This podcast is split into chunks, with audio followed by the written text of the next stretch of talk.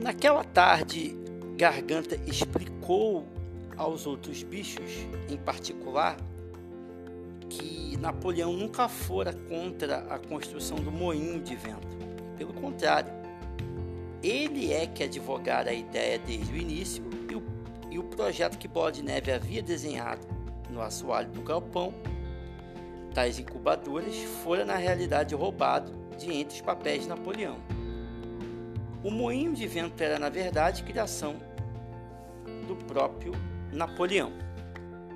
Me parece que aqui o George Orwell, ele, ele me parece, tá? Isso aqui é um pitaco meu, porque o, o texto ele é muito explícito. Me parece que o Napoleão, nesse trecho, está dizendo o seguinte: quem tem poder, quem é uma autoridade, consequentemente tem algum tipo de poder, principalmente se tratando de, de um líder de uma nação ou, ou, ou alguma coisa nesse sentido, tem poder para alterar a realidade e, consequentemente, altera a realidade de forma que a realidade se adapte melhor ao seu governo. Tudo bem? Então, quem tem poder para alterar a realidade, altera para que aquela realidade se adapte melhor ao, à sua liderança, ao seu poder. Vou dar um exemplo para vocês. Por que, que o cristianismo ele se tornou a religião mais conhecida do mundo, a mais pop, digamos assim. O Yuval Noah Harari vai explicar. Porque para Roma foi interessante que assim se sucedesse. Tudo bem? O que implica dizer que houve diversas alterações no tocante aos fatos que verdadeiramente ocorreram na época, ok? Em relação aos fatos que chegaram até nós. Então, se você for estudar a história, você vai descobrir que muitas coisas que estão na Bíblia não são comprovadas à luz da história. Elas só foram escritas lá, mas elas não têm comprovação. A igreja, quando monta a Bíblia, ela escreve lá, mas não existe comprovação histórica. Vou dar um exemplo. Barrabás está na Bíblia, mas historicamente Barrabás nunca existiu. Não tem nada falando que Barrabás existiu. Tudo bem? Eu só dei um exemplo. E a gente sabe, quem já estudou bastante história, principalmente sobre o Império Romano, que muita coisa não foi registrada na história porque o Império Romano assim não quis. Ok? Agora eu vou trazer uma, uma questão mais atual. Os jornais da TV muitos fatos que são registrados nos jornais, na verdade, não são aqueles fatos que chegam até você.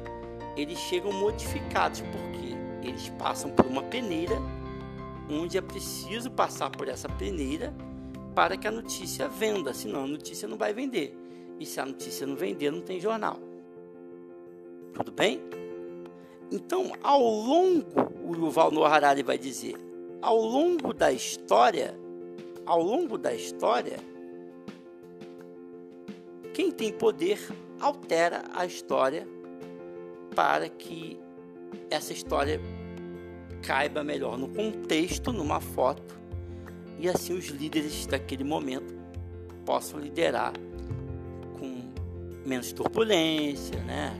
com mais tranquilidade.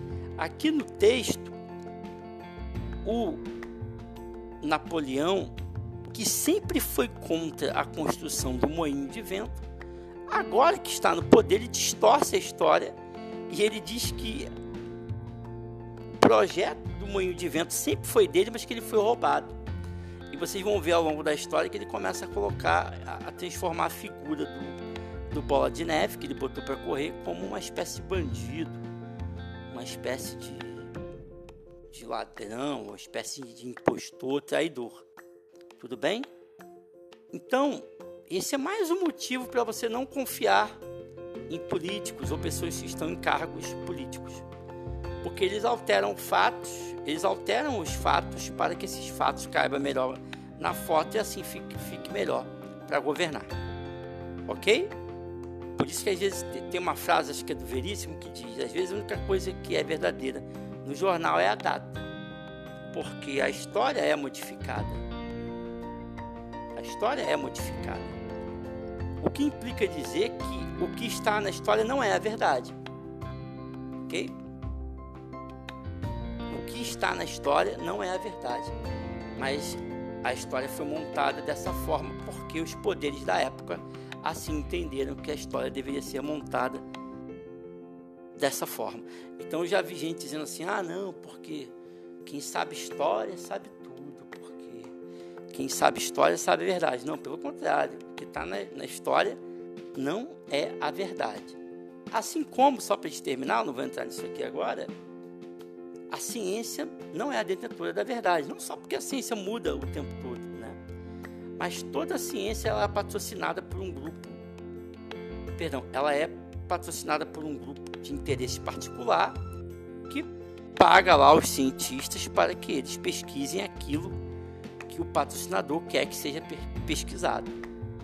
Então todo interesse, todo interesse vai dizer o Harari. Toda pesquisa científica você não pode levar também tão a sério.